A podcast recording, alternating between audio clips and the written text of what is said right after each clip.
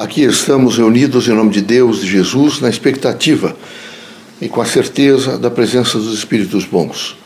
Pedimos aos irmãos que façam um pouco de reflexão, que meditem sobre temas importantes da vida, do cotidiano, e que no período em que estiverem aqui mantenham-se em silêncio, procurando a paz, a harmonia, a integração de todos.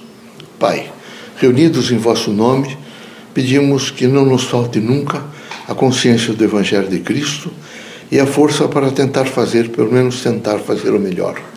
Que haja em nós sempre a consciência crítica para ajuda a construir, ajudar a construir um mundo mais do homem, um mundo mais próprio para a evolução do espírito.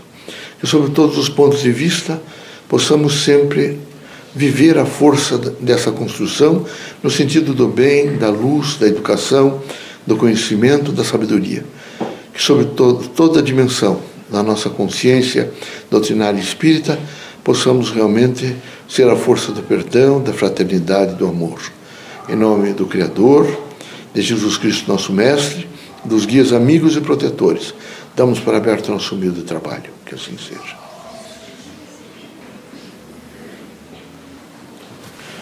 Que a paz e a luz de Jesus baixe até vós. Que as forças que emanam da sabedoria divina do Pai Recaia até vosso espírito, penetre vosso coração e brilhe sempre no vosso lar. Leocádio José Correia, boa noite.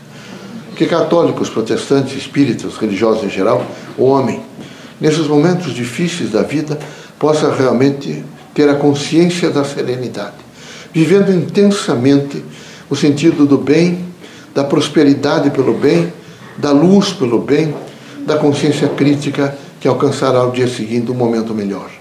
Queremos que os irmãos sejam muito fortes.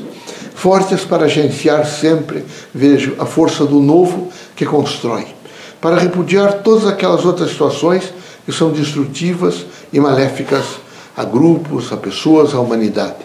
Que não falte nunca aos irmãos a dimensão crítica de saber discernir o que é bom, o que é certo, o que deve falar, o que não deve falar.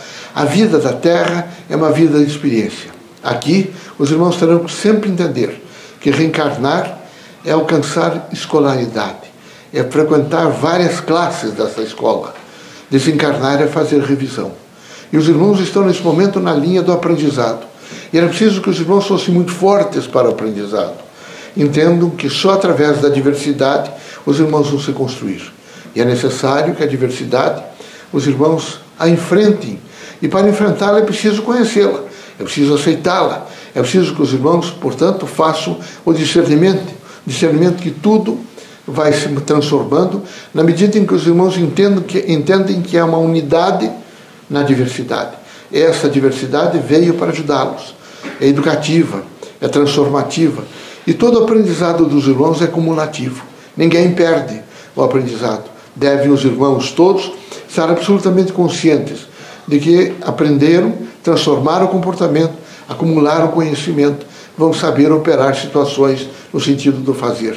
Que Deus os ilumine, que Jesus os ampare, que os irmãos sejam muito fortes para optar permanentemente pela construção humana e que os irmãos estejam sempre dispostos a fazer a paz, a viver em serenidade e ser homens absolutamente em, condições de ajudar sempre ao próximo. Deus os ilumine, Jesus os ampare, permitido pelo Criador os irmãos saem desta casa curados de todos os males, seja de ordem física, moral ou espiritual. Deus seja sempre conosco.